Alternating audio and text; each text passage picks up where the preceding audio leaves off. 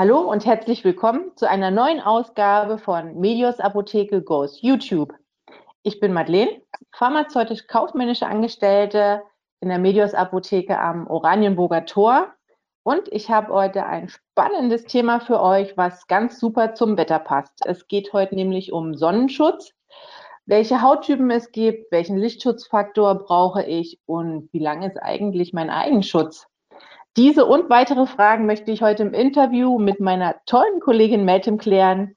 Meltem, magst du dich unseren Zuschauern kurz vorstellen? Gerne. Ich bin die Meltem, bin PTA und arbeite in der Medius Apotheke am Orianburger Tor. Super. Ähm, Sonnenschutz und Pflege ist ja jedes Jahr aufs Neue im Sommer ein ganz großes Thema. Und auch wenn viele dieses Jahr nicht im Ausland ihren Urlaub verbringen können, ist es auch hier in Deutschland ganz, ganz wichtig, ähm, die Haut vor der Sonne richtig zu schützen.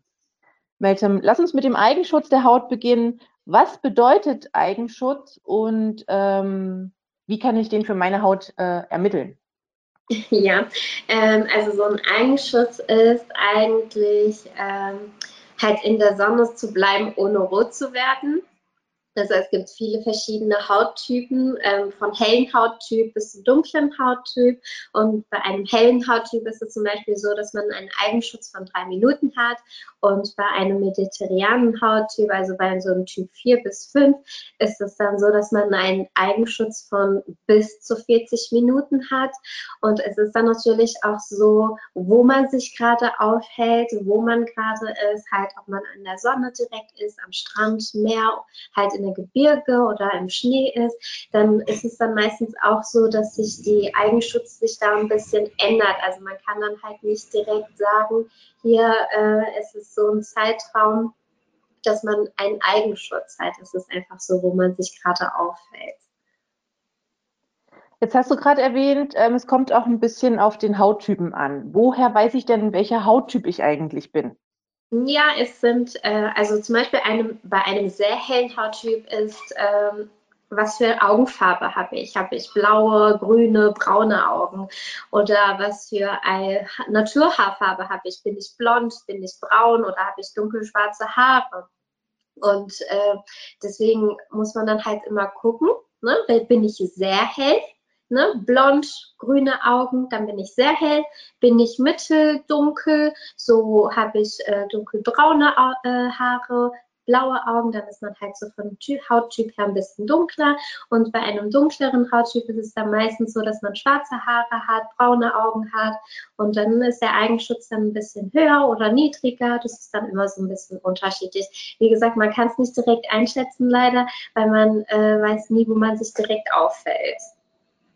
Ja, also es ist auch immer ein bisschen eine Gefühlssache. Am besten äh, vorsorgen und eincremen.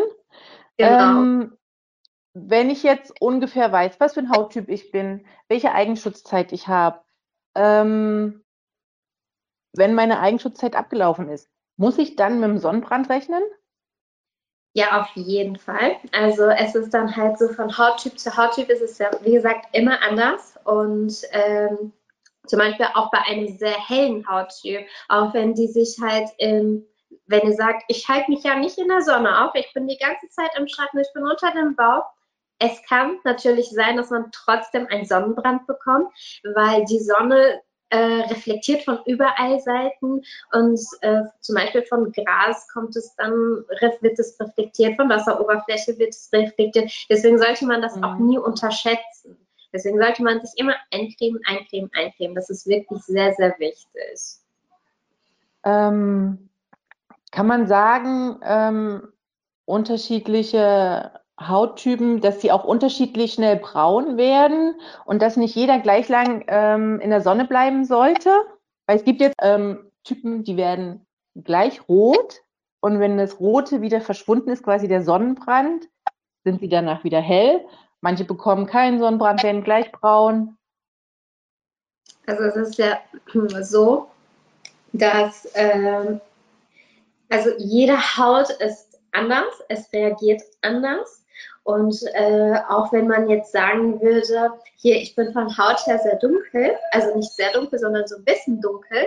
Und äh, manche kann, bei manchen kann es dann leider trotzdem sein, dass die Haut die Sonne nicht verträgt, dann wird man trotzdem rot. Und deswegen mhm. sollte man darauf achten, ähm, dass man sich halt nicht so lange in der Sonne immer aufhält, die richtige Sonnencreme oder den Sonnen richtigen Sonnenschutz anwenden. Und äh, wenn man sagt, ich habe einen sehr empfindlichen Haut, immer so einen kurzen Aufenthalt in der Sonne und dann schnell wieder in den Schatten. Und bei einem normalen Hauttyp, da ist es meistens kein Problem. Die können dann ganz normalen Sonnenschutz auftragen und dann einfach in die Sonne gehen. Ähm, Gerade hast du gesagt, der Wechsel zwischen Sonne und Schatten. Stimmt es, dass man auch im Schatten braun wird? Auf jeden Fall. Weil, wie auch vorhin gesagt, ähm, auch wenn es ein klarer Himmel ist und die Sonne so schön scheint, die Sonnenstrahlen kommen nicht immer geradeaus runter. Es kommt auch mal senkrecht, es kommt waagerecht, es kommt von überall eigentlich. Und ähm, das reflektiert dann einfach und äh, vom Gras her wird man, äh, bekommt man dann nochmal Sonnenstrahlen oder wenn es halt ein Hauswand kommt, dann kommt es wieder auf die Haut. Auch wenn man im Schatten unter dem Baum sitzt, es wird von überall einfach, die, die Sonne wird von überall reflektiert. Und äh, deswegen wird man von überall halt braun. Und bei einem sehr hellen Hauttyp kann es dann meistens auch sein, dass äh, man auch einen Sonnenbrand dadurch bekommt. Also man sollte es nie unterschätzen. Deswegen ist es auch ein Riesenquatsch, wenn man sagt, ich bin im Schatten, ich muss mich nicht eincremen. Natürlich sollte man sich eincremen. Es gibt ja verschiedene Lichtschutzfaktoren. So das gängigste ist jetzt im Moment Lichtschutzfaktor 30 und der hohe Lichtschutzfaktor 50 plus.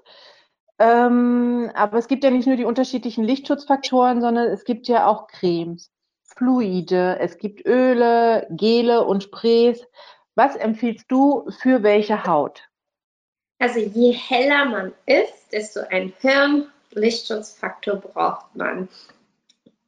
es ist dann halt sehr wichtig, dass man darauf achtet, weil ähm, bei einem sehr hellen Hauttyp kann es dann sein, wenn man nicht so einen hohen Lichtschutzfaktor nimmt und wenn man in die Sonne geht, dass man trotzdem einen Sonnenbrand bekommen kann. Deswegen äh, sollte man wirklich immer so einen hohen Lichtschutzfaktor nehmen, weil es sagen ja auch viele, oh, wenn ich einen hohen Lichtschutzfaktor nehme, dann kann es sein, dass ich nicht braun werde. Falsch. Man äh, also es ist wirklich so, wenn man einen äh, Lichtschutzfaktor nimmt, dann ist es auch so, dass man auch länger braun bleibt und dann nicht direkt das Braune wieder weggeht. Und äh, deswegen ist es wichtig, auch immer einen hohen Lichtschutzfaktor nimmt, damit man auch wirklich lange, lange, lange braun bleibt. Es gibt halt viele verschiedene Cremes, wie du es schon, also viele verschiedene Sonnenschutzmittel, wie du schon gerade gesagt hast. Zum Beispiel eine Creme kann man bei einer Haut nehmen, wenn man so eine trockene bis Neurodermitis kann man es sehr gut nehmen. Und dann gibt es ein Sonnenöl, das würde ich bei sehr trockenen Haut nehmen. Und dann gibt es ein Fluid, das wird dann meistens genommen, wenn man so eine Mischhaut hat oder so eine allergische, also eine allergische Haut hat. Oder bei Rosacea kann man das sehr gut nehmen. Und dann gibt es noch ein Gel, das würde ich dann nehmen, also das finde ich dann sehr gut bei Sportler, wenn man halt Menschen, die viel unternehmen, die viel unterwegs sind, das kann man dann sehr gut nehmen. Und dann gibt es noch ein Spray, wo es mal ganz schnell gehen sollte. Äh, vor allem bei den Kindern ist es sehr praktisch. Halt, da muss man darauf achten, dass man das halt nicht direkt im Gesicht anwenden sollte. Vielleicht auf die Hand sprühen, halt so ein bisschen halt verteilen auf der Hand und dann auf dem Gesicht auch verteilen. Ähm, aber wirklich darauf achten, dass man die Augenpartien dann auch ähm, ausspart und dann sollte es eigentlich ganz gut funktionieren. Und dann gibt es noch eine Milch und die Milch finde ich dann bei den Kindern immer sehr gut und sehr angenehm. Äh, verteilt sich auch auf der Haut sehr gut bei Kinderhaut und dann sollte es kein Problem sein. Ja, super. Ähm, es gibt ja auch noch Pflege nach der Sonne. Das ist wichtig, weil Sonne trocknet die Haut ja auch aus. Und ähm, die meisten Aftersun-Produkte ähm, pflegen die Haut zum einen, was äh, die Haut ja ganz, ganz wichtig braucht ähm, in der Sonne und kühlen aber die Haut gleichzeitig noch ein bisschen ab. Also das würde dann quasi die Sonnenpflege noch so ein bisschen abschließen. Genau so ist es. Genau, womit wir dann jetzt auch schon direkt am Ende von unserem kleinen süßen Interview wären. Melte, ich danke dir. Gerne doch. Ähm, liebe Zuschauer, ähm, wenn euch das heutige Thema gefallen hat, dann liked es doch gerne. Und wenn ihr weiteren Interesse an unseren vielen äh, spannenden Themen rund um Gesundheit und Apotheke habt, dann abonniert uns. Und mit uns beiden geht es schon ganz bald weiter, dann mit dem Thema Sonne und Medikamente. Bis bald, wir sehen uns.